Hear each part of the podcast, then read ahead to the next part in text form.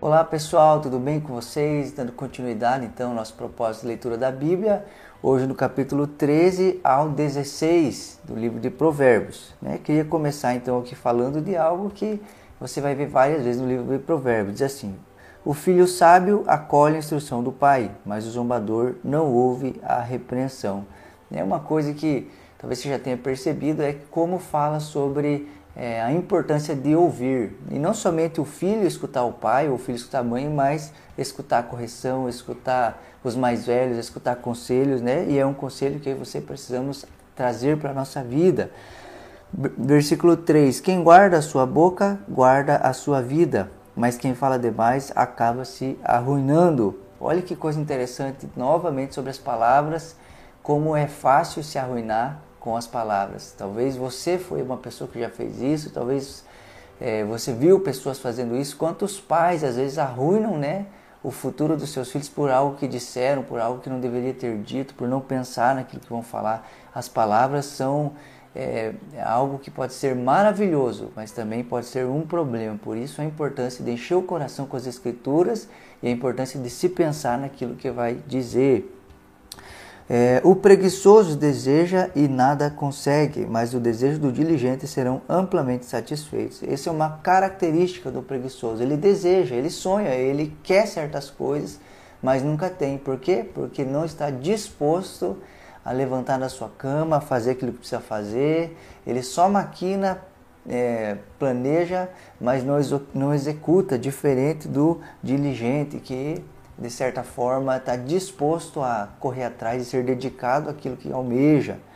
É, versículo 7. Alguns fingem que são ricos e nada têm, outros fingem que são pobres e têm grande riqueza. Outra coisa que eu queria destacar aqui é então sobre a aparência. Há pessoas que querem de certa forma mostrar uma aparência e que às vezes não tem nada, estão vazios, não seu depósito não tem nada. E às vezes há pessoas que de certa forma, é, olhando para elas, você acha que não tem depósito ou que não há, ou que de certa forma você não espera muito dela pelo seu exterior, mas a grande verdade é que às vezes tem, né? E, e isso precisa nos fazer pensar, né? É, se eu quero viver de aparência ou se eu quero viver é, de certa forma de outra maneira. É, versículo 14 diz assim: O ensino dos sábios é fonte de vida e afasta o homem das armadilhas da morte. Como é importante o ensino e como é importante o ensino dos sábios, porque aqueles que não são sábios também às vezes ensinam, também às vezes querem dar rumo às pessoas e problema é seguir essas pessoas, mas quando de certa forma nos apegamos aos conselhos dos sábios, ao ensino dos sábios, isso vai nos livrar de armadilha, como diz Provérbios. Provavelmente na sua vida você pode perceber algo. As pessoas nos, é, nos falam coisas, querem nos instruir sobre das mais diversas questões. Chegue em um lugar e fale sobre uma situação e as pessoas provavelmente sugerirão coisas que você deve fazer. Né? E a grande verdade é, se você ouvir os sábios, você vai ser livre de certas coisas. Se você escutar os tolos, você provavelmente tenha problemas. Quero sugerir a você para ler o Salmo 1 e meditar nele, que fala muito sobre essa questão de quem nós vamos ouvir. É, versículo 20 diz assim: Aquele que anda com os sábios será cada vez mais sábio, mas o companheiro dos tolos acabará mal. Né? Que ainda sobre esse assunto, ser companheiro dos tolos é um problema.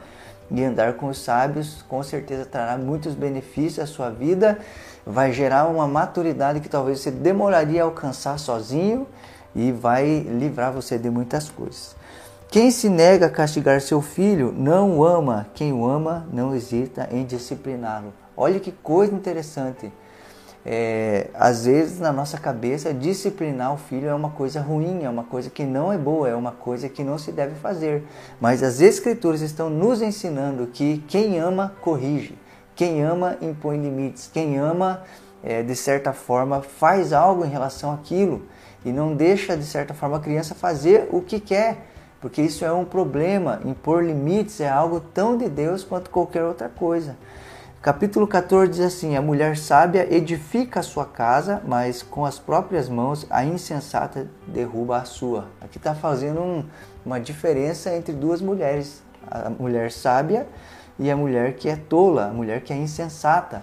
A mulher sábia, ela edifica a sua casa e nós temos exemplos dos mais diversos, seja do né, ruim ou de mulheres que derrubam a sua casa ou mulheres que constroem a sua casa. Poderia te dar um exemplo de mulher tola, Jezabel. Se você ler nas escrituras sobre ela, ela é uma mulher que trouxe grande problema para o seu esposo e até mesmo para a nação de Israel. E aí você pode olhar nas escrituras como é, é, mulheres foram sábias e, e de certa forma é, com as suas mãos, com suas palavras, com sua vida, fizeram coisas tão boas. Né? Abigail foi uma mulher que, de certa forma, livrou seu esposo de morrer. Então, a gente percebe como uma mulher pode ser sábia, como uma mulher pode ser tola e a consequência disso. Né, eu queria mencionar você então a mãe de John Wesley, Carlos Wesley, que foi uma mãe nobre que construiu a sua casa, que foi muito sábia e de certa forma dizer a você procure literatura sobre essa mulher, principalmente você que tem filhos ou que é uma, né, que tem um lar para gerir, procure sobre essa mulher porque ela nos ensinou muito com sua vida, com administração de tempo e ela é, de certa forma o êxito disso foi ter um filho como John Wesley, que foi um grande homem de Deus. Versículo 9: Os insensatos zombam da ideia de reparar o pecado cometido, mas a boa vontade está entre os justos. Os insensatos zombam da ideia de reparar o pecado cometido, mas a boa vontade está entre os justos. Olha que coisa interessante. Por que, que eu citei esse, separei esse versículo para, de certa forma, conversar sobre ele? Porque fala sobre reparar o pecado cometido. Talvez para nós isso soe meio esquisito, mas a grande verdade é que no Velho Testamento, é, quando alguém, é, de certa forma, fazia com que o outro sofresse, ele reparava isso. Um exemplo, né? se um boi morria, ele é, não somente pedia desculpas por isso, mas ele restituía o boi né, àquela pessoa. E hoje em dia, algo que precisa ser restaurado e que é visto com bons olhos é reparar as coisas. Né? Às vezes eu e você estragamos o livro de alguém e de alguma maneira pedimos perdão, mas não devolvemos o livro a essa pessoa. E nós precisamos fazer isso porque, é, de certa forma, isso é um justo que faz e eu e você somos essa pessoa. Há caminho que parece certo ao homem, mas no final conduz à morte. Isso deve nos levar a pensar e né, como temos vivido, por onde temos vivido e entender que às vezes a coisa que aos nossos olhos são certo ou que a gente está no caminho certo, mas a grande verdade é que nós precisamos buscar em Deus para que não venhamos ter surpresas lá na frente. O inexperiente acredita em qualquer coisa, mas o homem prudente vê bem onde pisa. É uma característica de quem é inexperiente, ele é, talvez por ser afobado, talvez por ser empolgado, enfim, ele acaba indo ou entrando em qualquer coisa, qualquer caminho, qualquer porta que se abre, e isso pode ser um problema. O homem prudente ele vê onde pisa. Um exemplo disso é o rei Davi quando fugia de Saul. A Bíblia diz que ele se conduzia prudentemente, ou seja, olhando muito bem onde pisava e muito apercebido de toda a situação à sua volta. E isso preveniu ele né, de morrer na mão do rei Saul. É, versículo 17: Quem é irritadiço faz tolices. Olha que coisa interessante. Se tem um momento que a gente está sujeito a fazer o que é errado, a errar, ou fazer tolice é quando a gente está bravo, irado, é quando a gente perde as estribeiras. Né? Muitas pessoas que erram, às vezes, erram porque de certa forma não se controlam, não dominam a si mesmo, então fala o que não deve, faz o que não deve no momento de ira. Né? E isso é algo que nós precisamos cuidar para que não venha acontecer. Os pobres são evitados até por seus vizinhos, mas os amigos dos ricos são muitos. Quem despreza o próximo comete pecado. Mas como é feliz quem trata com bondade o necessitado, né? Olha que coisa interessante como Deus olha para o pobre, para o necessitado, né? E é muito comum você ver uma pessoa que tem posses ser cheia de pessoas à sua volta. A grande verdade é que nem sempre aquelas pessoas são amigos dele, mas estão com eles por aquilo que ele tem. Né? E às vezes as pessoas simples, as pessoas pobres e necessitadas têm falta de pessoas à sua volta. Às vezes não querem é, estar com essas pessoas. O próprio Jesus chega a dizer algo interessante. Quando você for fazer algo, alguém não né, honre os necessitados, aqueles que não têm como retribuir isso a você. Jesus falando sobre essa questão. Né? E se tem algo que Deus espera de nós, como homens e mulheres de Deus, é que a gente fique atento com os pobres, com os necessitados e os ajude, intervenha na vida deles e seja, né, de certa forma, é, Jesus agindo em prol deles. Né? Todo trabalho árduo traz proveito, mas o só falar leva à pobreza. Isso é algo é, interessante. Qualquer trabalho que uma pessoa decida fazer vai trazer proveito. Né? Independente do ramo, independente do que faz, se essa pessoa trabalhar de maneira árdua, ela vai colher resultados disso. As escrituras estão falando. O grande problema é o só falar, ou seja, o dizer, planejar, colocar no papel, mas nunca fazer nada. Né? De certa forma, isso não tem proveito, não vai levar a nada. É, versículo 28 diz assim: Uma grande população é a glória do rei, mas sem súditos o príncipe está arruinado. Esse versículo me lembrou muito a importância das pessoas. Né? Independente da, de quem é a pessoa, se é um rei, um governador, se é um pastor ou uma pessoa que de certa forma é, está responsável sobre certas coisas, uma coisa que é, vai precisar, que vai necessitar são de pessoas à sua volta. As pessoas, é, elas enobrecem as causas, por causa dela que as coisas saem. Imagine uma pessoa fazendo as coisas sozinho, jamais vai conseguir. Imagine um rei indo para a guerra sem soldados. Imagine tantas questões né, dos nossos dias. É, tire as pessoas dali, o que sobraria. Né? Como é importante a, mobilização das pessoas em prol de causas, em prol de coisas, em prol de momentos, né, para que essas coisas possam acontecer. Oprimir o pobre é ultrajar seu Criador, mas tratar com bondade o necessitado é honrar a Deus. Quero te fazer uma pergunta: você honrou a Deus essa semana? Né, você honrou a Deus essa semana? Né, uma das maneiras de honrar a Deus é, de certa forma, cuidando do necessitado, agindo com bondade para com ele. Né? Capítulo 15 diz assim: A resposta calma desvia a fúria, mas a palavra ríspida desperta a ira.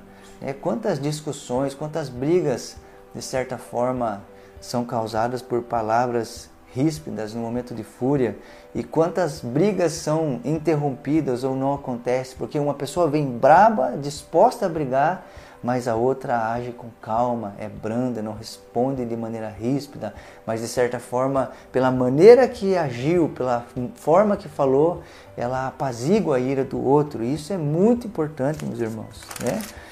É, versículo 17 do capítulo 15 diz assim: É melhor ter verduras na refeição, onde há amor, do que um boi gordo acompanhado de ódio. Ou seja, é melhor viver e comer coisas simples, né? E ter uma filha, uma, uma família abençoada, ter um lar abençoado, do que às vezes ter muitas coisas, poder comer coisas caras, mas ter um lar em guerra, onde há ódio, onde há contenda, onde né, o pai e o filho não se dão, onde os pais são brigados, onde o sentar junto é motivo de briga e discórdia. Melhor coisa é viver simples e ter uma família unida e que teme a Deus.